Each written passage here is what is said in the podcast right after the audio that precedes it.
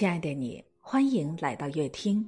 今天为您分享的文章是：孩子最讨厌的十大沟通场景，你中了几个？许久之前，我跟孩子爸一起看过一个于谦的综艺。当被问到你最怕你儿子跟你说什么，于谦说：“我最怕他什么也不说。”于谦透露，自己每次问儿子学校生活怎么样啊？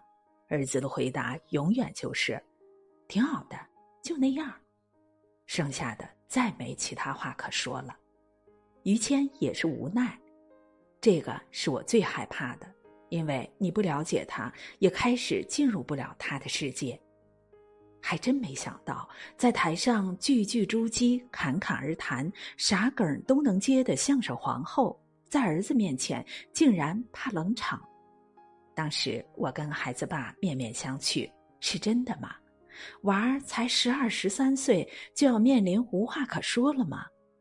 后来只要见着身边有十几岁孩子的朋友，就下意识的问问。没想到这真的是很多家庭的常态。小的时候，小嘴儿叭叭叭，不听全家人都要听他说小八哥，如今变成了沉默是金的大石头。吃了吗？吃了。穿暖点儿，知道了。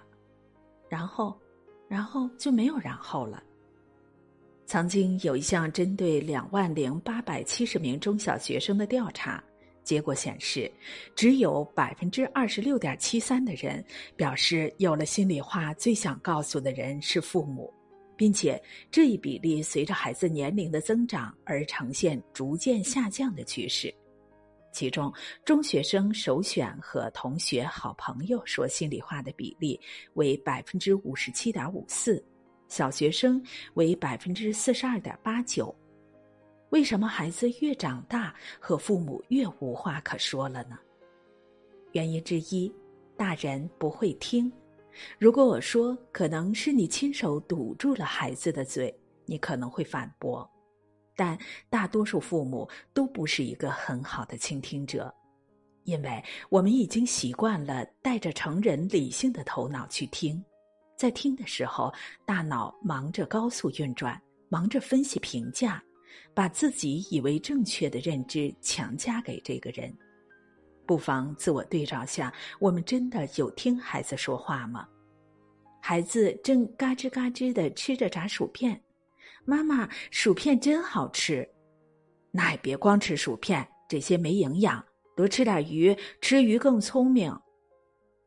孩子兴冲冲的跑过来，妈妈，妈妈，我发现了一块特别奇怪的石头，你看像不像乌龟？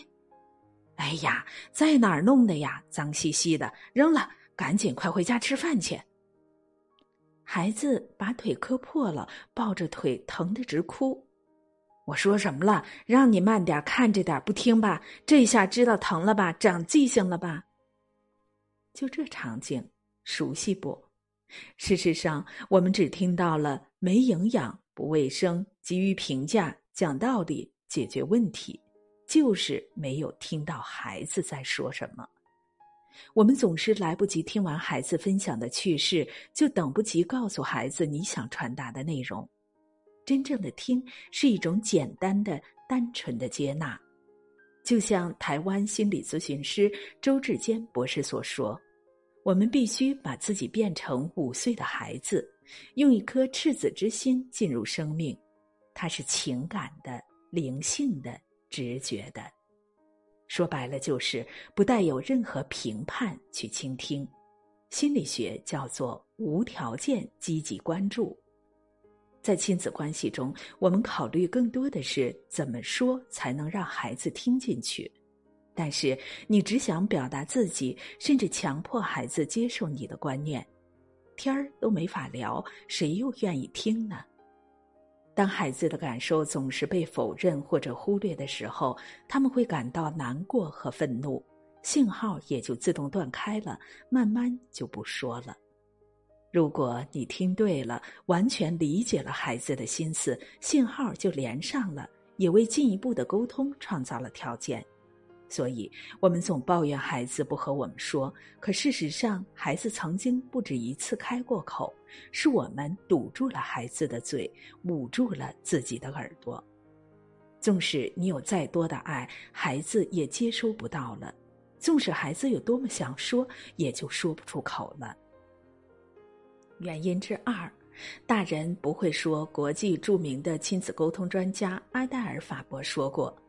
永远都不要低估亲子对话对孩子一生的影响力。同时，他还写出了十大娃希望你闭嘴的场景。场景一：责备和问罪。场景二：谩骂。场景三：威胁。场景四：命令。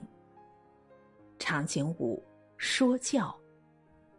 场景六，警告。场景七，控诉。场景八，比较。场景九，讽刺、挖苦。场景十，预言。聊天儿其实是父母和孩子最简单的相处方式，是一种爱的双向输入输出。跟孩子聊天的技巧，其实就是减少用力，克制你那克制不住的表达欲和控制欲。